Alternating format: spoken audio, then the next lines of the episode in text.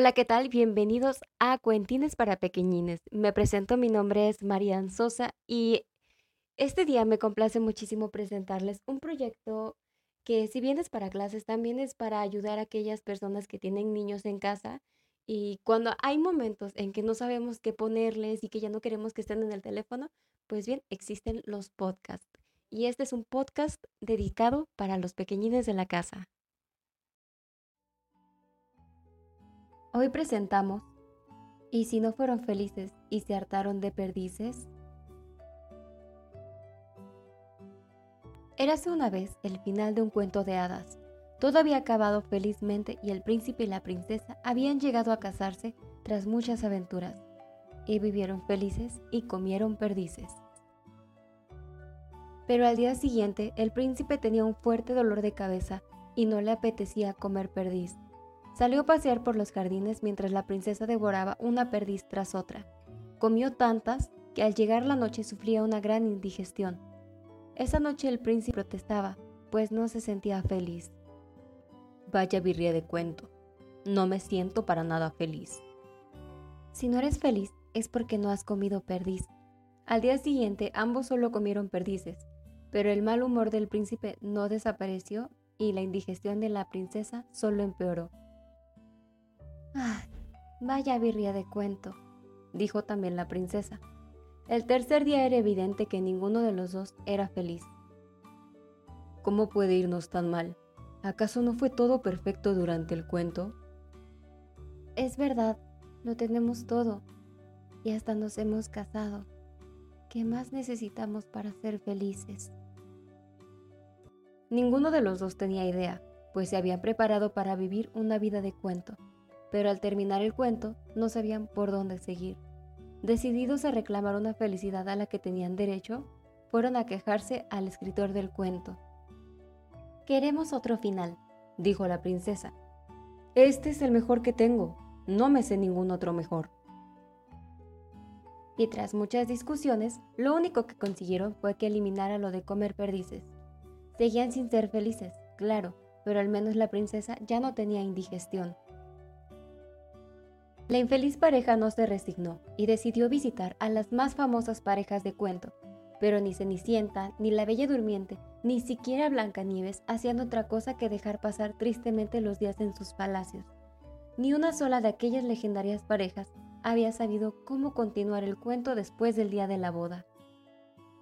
Nosotros probamos bailar, bailar, bailar y bailar durante días, contó Cenicienta pero solo conseguimos un dolor de huesos que no se quita con nada.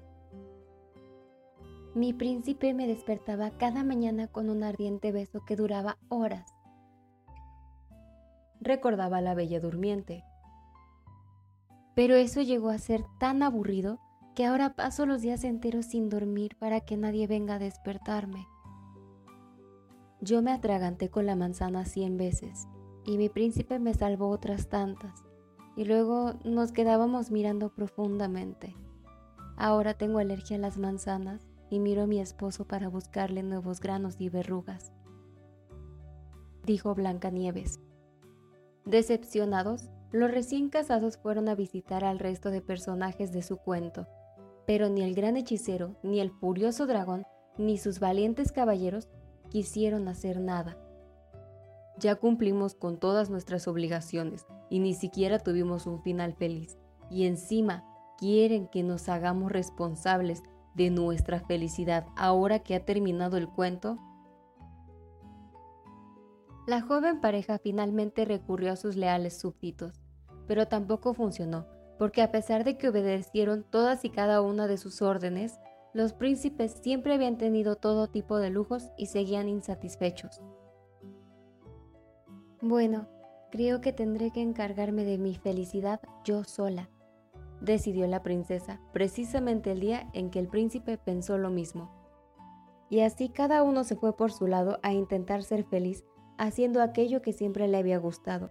Pero por emocionantes y especiales que fueran todas aquellas cosas, no era lo mismo hacerlas sin tener a su lado a su amor de cuento.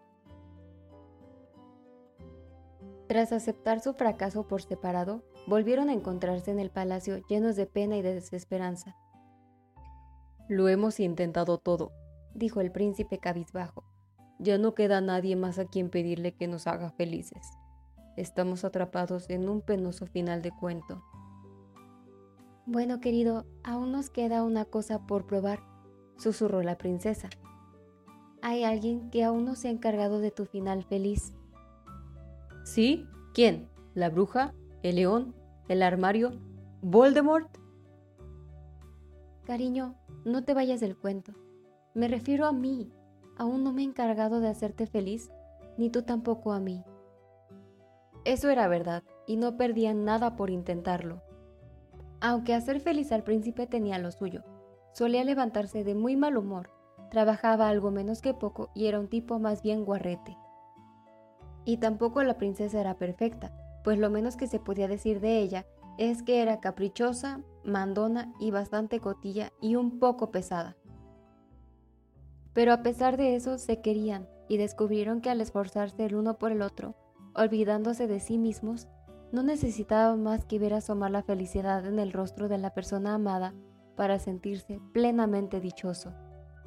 Nunca antes habían repartido felicidad, y hacerlo con su único amor los llenaba de tanta alegría que era difícil saber quién de los dos era más feliz. Pronto se sintieron tan dichosos repartiendo felicidad que a pesar del esfuerzo que les suponía, no pudieron parar en ellos mismos y comenzaron también a preocuparse por la felicidad de sus súbditos y los demás personajes de su cuento. Hasta las legendarias princesas que no habían sabido vivir felices en su final de cuento pudieron recibir su consejo y su ayuda. Y así, habiendo descubierto el secreto de los finales felices, hicieron por fin una última visita para llevar a su amigo el escritor un regalo muy especial, un nuevo final del cuento. El escritor lo tomó y lo agregó a la última página, donde desde entonces puede leerse, y renunciando a su felicidad por la del otro, pudieron amarse y hacerse felices para siempre.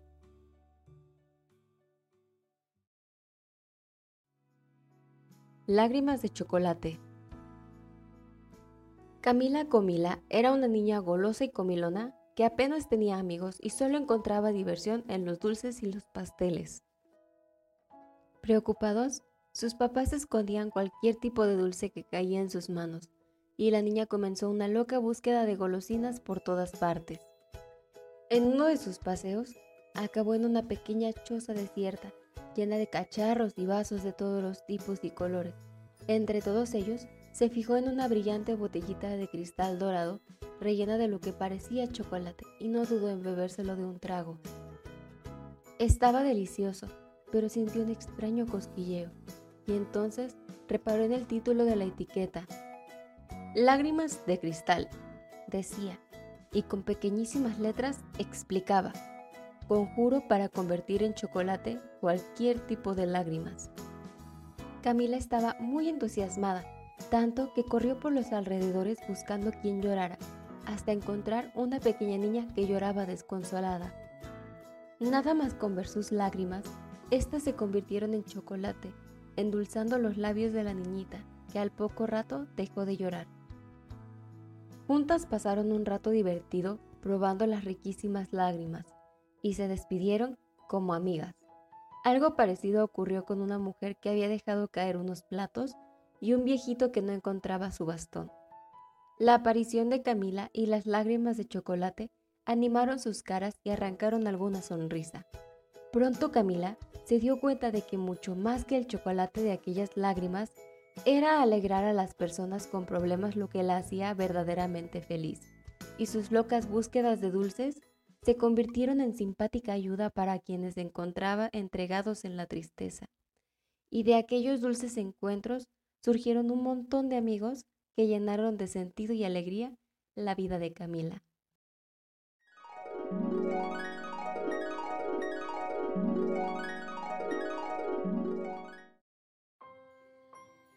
Esto ha sido todo por hoy y espero que la hayas disfrutado tanto como yo. Te mando un fuerte abrazo y disfruta el resto de tu día. Bye.